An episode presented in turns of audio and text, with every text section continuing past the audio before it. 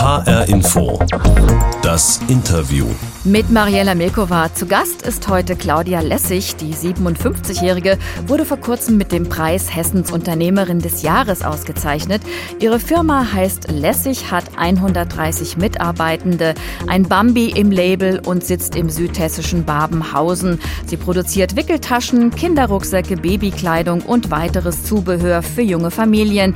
Dabei spielt Nachhaltigkeit eine wesentliche Rolle, sagt Claudia Lessig. Es sind recycelte Materialien oder es ist eine Bio-Baumwolle. Da legen wir auch Wert darauf. Und da haben wir wirklich ein großes Team bei uns im Haus, die sich jedes Material, jede Wassersparung oder jeden Einsatz von Chemikalien eben dazu anschaut.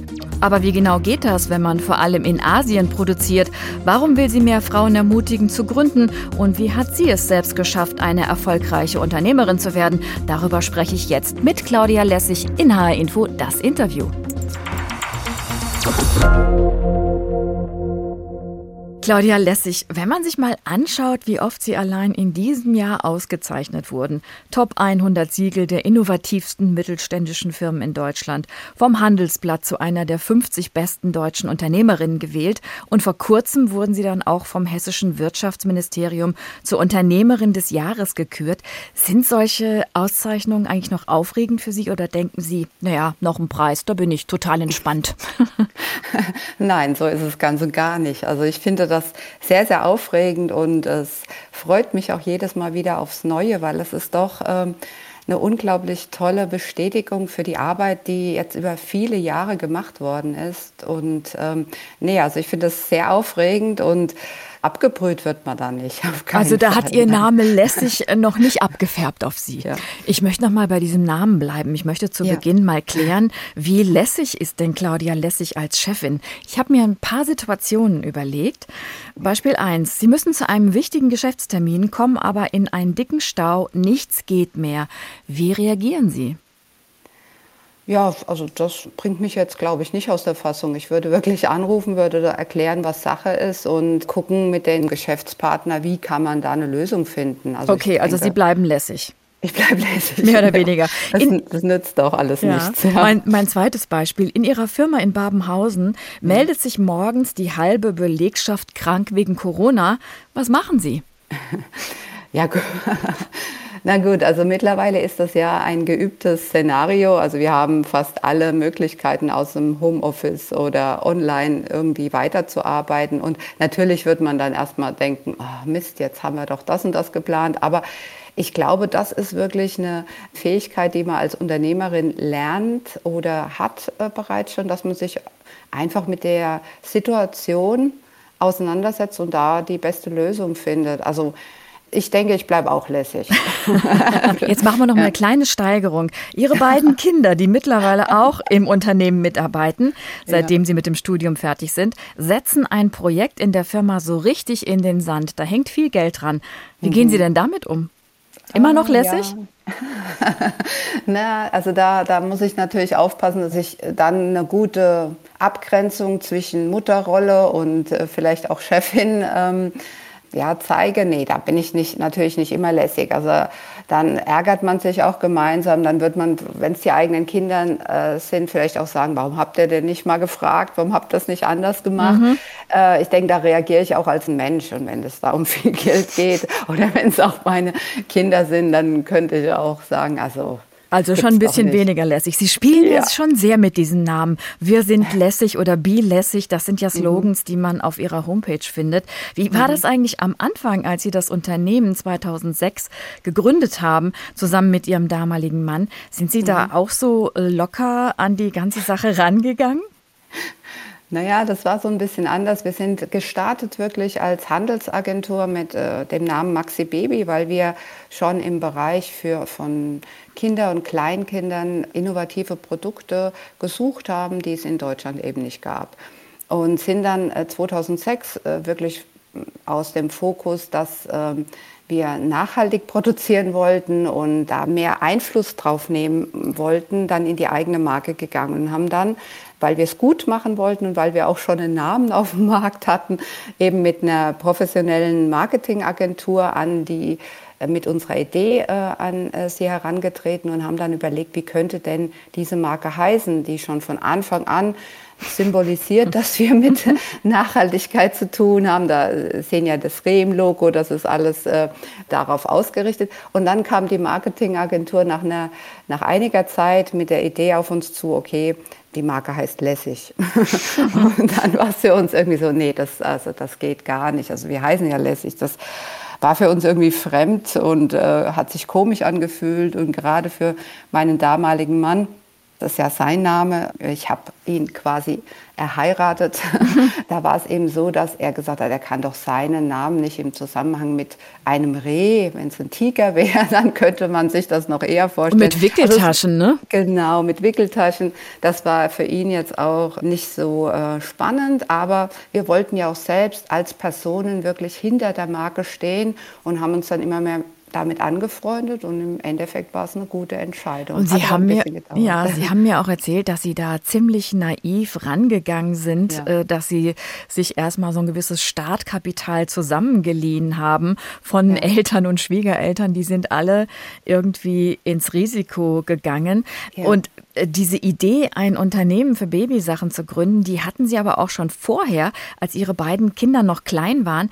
Da haben sie sich darüber geärgert, dass es keine Wickeltasche gab, die zugleich praktisch und stylisch aussah. Damit fing ja alles an im Keller mhm. ihres Hauses in Babenhausen.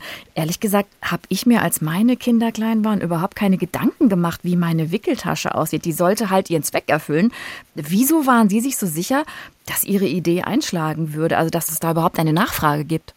Naja, sicher sein kann man sich natürlich nicht. Aber wir hatten ja im Vorfeld eben äh, den Markt schon beobachtet. Wir haben ja Produkte aus dem Ausland, gerade auch aus Skandinavien, später sogar aus Amerika importiert und äh, auf dem Babymarkt angeboten und haben schon gesehen, was fehlt auf dem Markt. Und für mich war es dann dadurch, dass ich ja selbst schon früh wieder voll arbeitsmäßig eingesetzt, äh, mich selbst eingesetzt habe, war es für mich irgendwie schon immer wichtig, warum muss man denn wenn man auch kleine Kinder hat, mit einer Tasche rumlaufen, die irgendwie rosa oder hellblau war. Das hat mich damals wirklich gestört. Und, oder passend zum Kinderwagen, ich habe meinen eigenen Rucksack oder meine eigene Tasche genommen. Und dadurch kam dann doch die Idee, das zu kombinieren, also den Lifestyle zu behalten, auch als Mutter, aber trotzdem das Multifunktionelle mit drin zu haben und dann so, dass es irgendwo noch nachhaltig produziert war. Das aber war so dafür braucht man doch echt viel Mut und, und auch irgendwie so den Glauben daran, dass es schon irgendwie gut gehen wird. Woher hatten Sie das? Ich glaube, das liegt in meiner Natur. Ich bin da wahrscheinlich etwas positiv, naiv. Ich denke schon irgendwie, das wird schon äh, klappen. Und ich gehe da eigentlich von der Strategie so vor, dass ich denke, ich überlege mir immer so das Worst Case. Was kann denn passieren? Wie viel kann ich einsetzen, was ich verkraften kann? Was kann denn passieren, wenn es schief geht? Und wenn ich damit leben kann, dann probiere ich es einfach aus. Hm. Sie selbst haben eine Ausbildung zur Industriefachwirtin gemacht mhm. und Sie haben sich dann aber auch selbstständig gemacht, weil Sie damals ja auch vor der Frage standen, wie kriege ich das hin mit Kindern und Job? Ja. Mhm. Genau, also ich hatte, war bei einem großen Unternehmen in der äh, Vorstandsassistenz tätig und hatte da auch weiterarbeiten können. Allerdings war das irgendwie, also meine Kinder sind jetzt 27 und 28, mein Sohn wird bald 29. Das war schon vor einigen Jahren. Da waren die Möglichkeiten etwas schlecht äh, für mich mit Kinderbetreuung und der Job, der auch sehr anspruchsvoll war, irgendwie miteinander zu verbinden. Und die Selbstständigkeit, muss ich sagen, kam dann schon ein bisschen aus der Not heraus oder aus dem Wunsch heraus, sagen wir es mal so, das äh, Familienleben zu kombinieren mit einer anspruchsvollen Arbeit und die ich irgendwie auch flexibel einteilen kann. Das war so die Entscheidung. Aber was die äh, Sache ja. sicher nicht einfacher gemacht hat, war die Trennung von ihrem damaligen Mann, von dem Sie ja den Namen Lässig haben. Ja. Sie haben trotzdem die Firma zusammen mit ihm aufgebaut, mit dem ja. Ex-Mann. Wie schafft man sowas? Ja gut, wir haben ja 2006 gegründet und ergänzen uns auch wunderbar als Geschäftspartner. Allerdings ist ein Unternehmen aufzubauen, geschäftlich den ganzen Tag miteinander zu arbeiten, unterschiedliche Charaktere zu haben und dann noch äh, gleichzeitig als Eltern und auch als Paar zu funktionieren, doch eine ganz schön große Herausforderung, ja. würde ich sagen. Deswegen haben ähm, Sie auch eine Ausbildung zur Mediatorin gemacht, oder? ja, genau, hat mir da nicht so viel genutzt, aber habe ich auch gemacht. Aber ich finde, wir haben uns also unglaublich gut wertschätzen äh, gelernt und kennengelernt im Geschäftlichen und ergänzen uns da auch als Team optimal und funktionieren eigentlich durch die private Trennung im Geschäftlichen noch besser. als es vorher war. Ähm, Könnte ich mir mit meinem Ex-Mann nicht vorstellen. Ist nicht auch Ihr zweiter Mann in der Firma? Äh, nein, der ist nicht richtig in der Firma. Der berät uns äh, nur im juristischen Bereich und ähm, ja, das klappt wirklich ganz gut. Wir sind da, wir leben im Prinzip Patchwork in der Arbeitswelt. Also es klappt gut. Claudia Lessig in H-Info das Interview. Ihr Unternehmen in Babenhausen im Landkreis Darmstadt-Dieburg stellt Produkte her für Babys und Kleinkinder neben Wickeltaschen, mit denen alles angefangen hat. Auch Babykleidung, Kindergeschirr, Kita, Rucksäcke bis hin zu Schulranzen. Als sie Ende September mit dem Hessischen Unternehmerinnenpreis ausgezeichnet wurden, da hat Wirtschaftsminister Tarek Al-Wazir hier vor allem Ihr Zitat zukunftsorientiertes und nachhaltiges Wirtschaften in den Mittelpunkt gestellt. Nachhaltig, Sie haben es auch eben schon ein paar Mal angesprochen, das ist ja so ein Modewort. Fast jede mhm. Firma schmückt sich heute irgendwie damit. Was heißt das für Sie? Ja, für uns war es so, dass es eigentlich von Anfang an ein Grund für die Unternehmensgründung war, weil wir sagen wollten, wir wollen sehen, wo wird produziert und wie wird produziert und was können wir dafür tun, dass das Produkt vielleicht noch ein Stück nachhaltiger wird. Und können das, Sie mal ja. ein paar Beispiele nennen, wie Sie das konkret umsetzen, also wie Sie sicherstellen, dass Ihre Produkte nachhaltig hergestellt werden? Mhm. Ja gut, als wir angefangen haben, äh, war ich natürlich auch in dem Thema noch nicht so tief äh, drin, äh, sondern dachte einfach, gut, wenn ich äh, nachhaltige Materialien einsetze, wie recyceltes Polyester, dann äh, produziere ich ein nachhaltiges Produkt. Man hat natürlich gesehen, dass das lang nicht ausreicht, weil wir finden, nicht nur das Material ist entscheidend, sondern auch die Qualität der Produkte und die Multifunktionalität. Wir wollen keine Produkte machen, die nach einer Saison nicht mehr tragbar sind oder keine Produkte, die so modisch sind, dass sie eben nach, ja, im nächsten Winter out sind und auch, dass sie eine lange Qualität haben. Und dann ist das nächste eben der Einsatz der Materialien. Da schauen wir aber nicht nur, dass wir sagen, es sind recycelte Materialien oder es ist eine Bio-Baumwolle. Da legen wir auch Wert darauf, dass wir uns angucken, wie ist der Fußabdruck im Gesamten für das Unternehmen. Also wir schauen immer, was ist das beste Material für dieses Produkt. Und da haben wir wirklich ein großes Team bei uns im Haus, die sich jedes Material, jede Wassersparung oder jeden Einsatz von Chemikalien eben dazu anschaut. Und da gehört sehr viel internes, aufgebautes Wissen dazu. Und dann geht es natürlich, die nächste Säule sind auch die Produktionsstätten. Da ist es auch wichtig für uns, dass wir nicht auf Zertifikate vertrauen, sondern dass wir wirklich vor Ort da sind und schauen, mit wem produzieren wir. Und hier ist unser großes Credo einfach, wir zeigen, es ist nicht unbedingt wichtig, wo wir produzieren, sondern es ist wichtig, wie und mit wem wir produzieren. Da möchte ich noch mal nachhaken. Wenn mhm. man mal genau nachschaut, kann man nachlesen, Sie produzieren größtenteils in Asien, sehr viel in China. Wenn ich jetzt an Dinge mhm. made in China denke, denke ich als erstes an billiges Plastik. Also wie passt das mit Ihrem Nachhaltigkeitsanspruch zusammen? Ja, also ich finde, wir können, man kann mit Stolz auch zeigen, dass faire Produktion auch in Asien geht. Ähm, natürlich produzieren wir auch zum Beispiel in der Türkei, wir produzieren in Indien, auch in Sri Lanka. Also wir schauen immer wirklich genau hin, welches Unternehmen produziert hier für uns in welchem Bereich. Das also heißt, Sie machen regelmäßig Stichproben, anders können Sie das ja gar nicht sicherstellen. Ja, es ist wirklich eine Geschäftsleitungsentscheidung. Wir schauen an, wie sieht die Fabrik aus aus? Wie sind die Sozialstandards? Was sind das für Menschen, die die Produktion führen? Und das kann man nicht nur abprüfen über Zertifikate, die notwendigerweise natürlich da sein müssen, aber man muss wirklich dort vor Ort sein und sehen, welche Bedingungen sind tatsächlich dort. Und ich finde es großartig eigentlich. Wir haben ganz, ganz viele Fabriken von uns in, in China, mit denen wir gestartet haben. Mit denen arbeiten wir heute noch.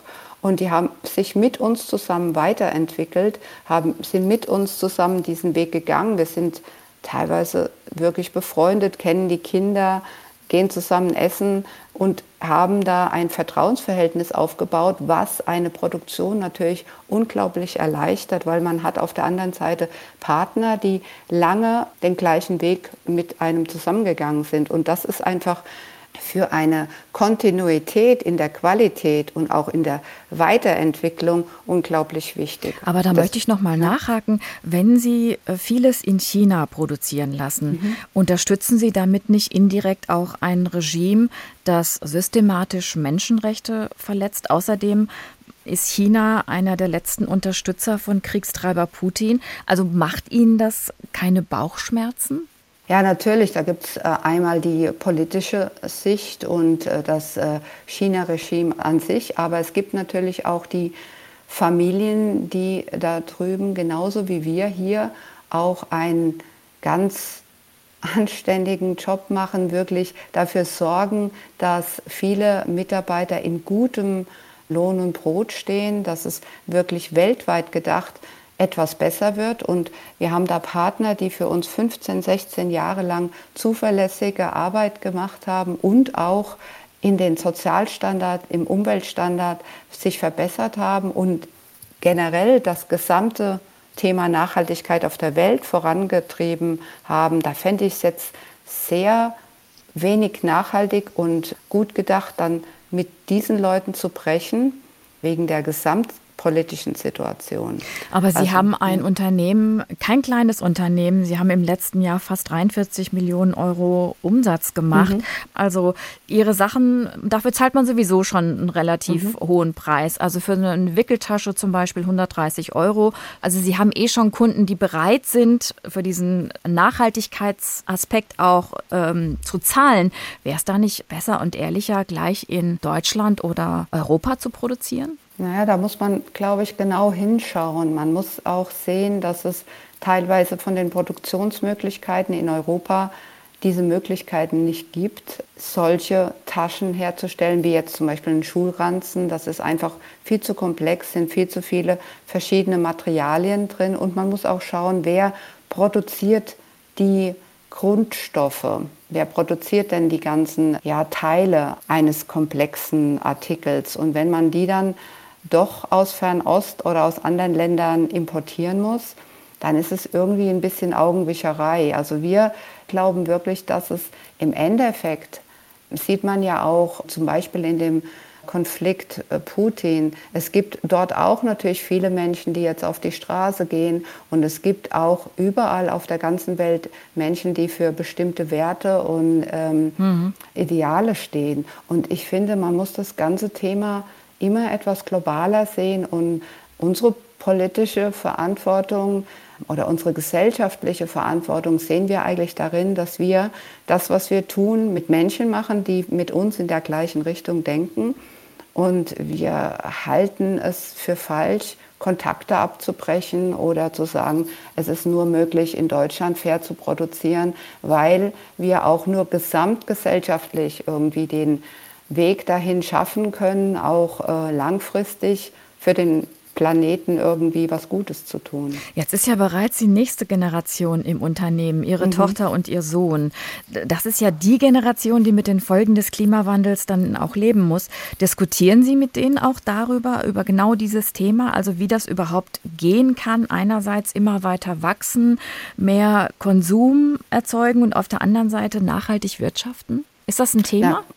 Na klar, das ist auf jeden Fall ein Thema und das finde ich auch sehr inspirierend. Äh, gerade von dieser jungen Generation kann man natürlich auch viel lernen und da kommen natürlich auch super Ideen dazu, irgendwie Produkte vielleicht als äh, nochmal einen zweiten Lebenszyklus äh, zuzuführen oder eben bei uns auch vielleicht gebrauchte Produkte anzubieten oder eben weniger Konsum äh, zu unterstützen oder in andere Richtungen zu denken. Also klar, das ist, steht eigentlich auch mit in unserer Mission drin. Wir wollen ja eigentlich zeigen, dass es geht, Nachhaltigkeit voranzutreiben und trotzdem wirtschaftlich zu sein. Und äh, das geht ja in kleinen Schritten. Natürlich, man kann ja sagen, man diskutiert zum Beispiel nicht um den letzten Preis bei der Produktion. Es geht mehr darum, qualitativ hochwertig zu arbeiten, als wirklich billig zu produzieren. Das ist jetzt mal schon eine ganz andere Einstellung wie bei Unternehmen, bei denen es nur um Gewinnmaximierung geht. Oder Wachstum versteht sich für uns natürlich auch darin, dass wir zum Beispiel einfach mit unseren Mitarbeitern, mit unseren Werten, mit unseren Prozessen im Unternehmen wachsen, also dass wir da stabiler sind. Also ich finde, das geht schon. Claudia Lessig, Hessens Unternehmerin des Jahres, ist heute zu Gast in HR Info das Interview. Und mich interessiert, was sie eigentlich im Innersten antreibt, was sie motiviert. Und dazu kommt jetzt unsere Interviewbox ins Spiel. Die habe ich hier neben mir. Und ich habe Ihnen etwas zum Hören reingelegt.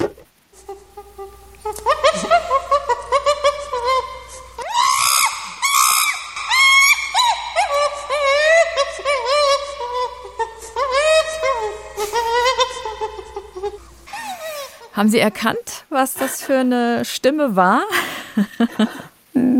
Nee.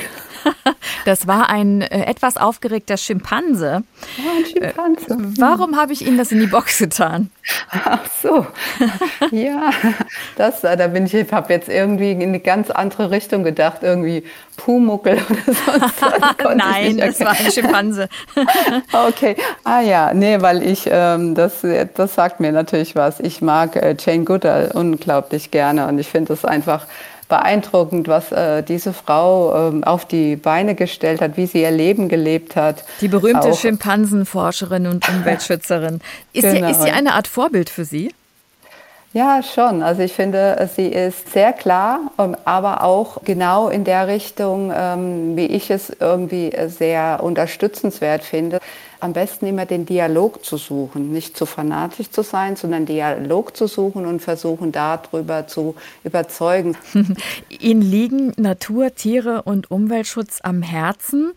Ihr Traumberuf war ja auch mal Tierärztin. Warum sind Sie dann beruflich nicht gleich in diese Richtung gegangen, um sich auszutoben? Also das war natürlich so mein äh, Kindertraum und dann hat sich das äh, mit der äh, Zeit immer weiter relativiert, dass man natürlich auch von der rosaroten Brille einer Wunschvorstellung, was so eine Tierärztin alles macht, irgendwie ein bisschen abkommt und dann auch sieht, dass es natürlich auch nicht nur Linderung von Leid ist, sondern natürlich auch viel anderes mit sich bringt. Das war dann, irgendwie hat sich das dann verflüchtigt. Ich weiß es auch nicht. Ich habe dann tatsächlich nach dem Abitur erst in Richtung Design gedacht, habe mich auch beworben also weil ich immer schon ein bisschen so eine kreative Ader hatte und bin dann tatsächlich abgelehnt worden öfter mal. Und also es kam dann eher von meinen Eltern, die dann gesagt haben, mach doch erstmal was Ordentliches. Also und die Wildnis, die Wildnis ist auch weit entfernt von Babenhausen, ne? Genau, ja. Jane Goodall ging 1960 nach Afrika, nach Tansania und äh, lebte und forschte dort 25 Jahre lang mit wilden Schimpansen. Sie hat sich das ganz allein getraut als Frau. Ist sie auch deswegen ein Role Model für Sie?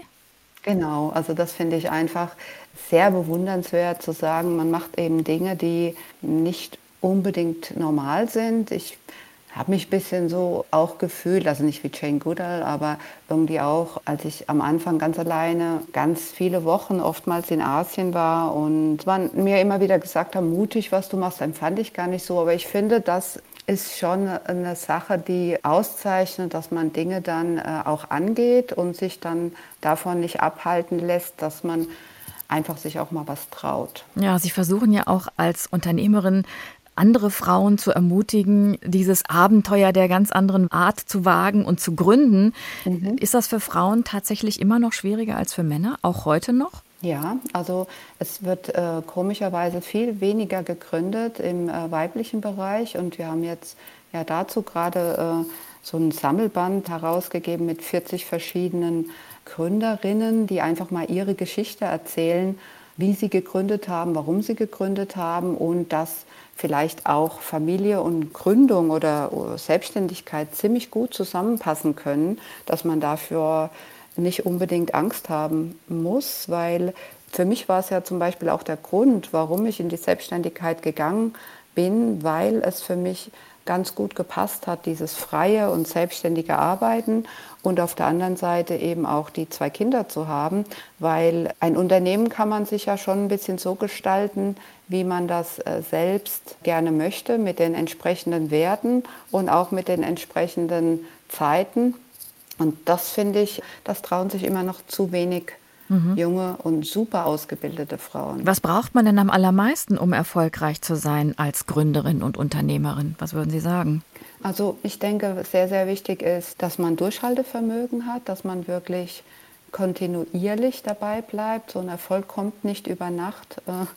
Und das nächste ist einfach, man muss auch, äh, ich würde es nicht als Mut definieren, aber ich würde sagen, man muss eine Risiko Bereitschaft haben, Entscheidungen zu treffen auf einer guten Grundlage. Da hilft mir immer so mein Worst-Case-Kompass irgendwo, dass ich sage, okay, ich schaue, was kann denn wirklich passieren und dann traue ich mich auch zu entscheiden und auch mhm. wirklich zu gehen. Und ich glaube, Entscheidungsunfähigkeit ist so äh, schwierig.